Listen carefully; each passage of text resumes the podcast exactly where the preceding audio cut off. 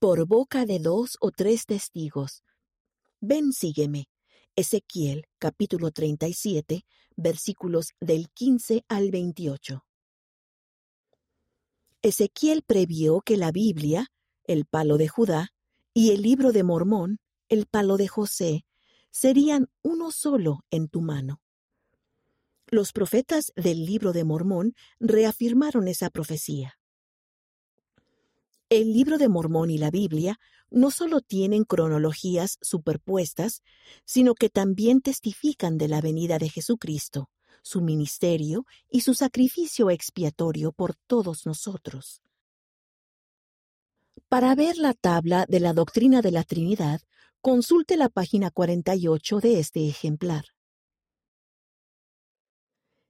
Esta es la tercera vez que voy a vosotros. Por boca de dos o tres testigos se establecerá toda palabra. Segunda epístola a los Corintios, capítulo 13, versículo 1.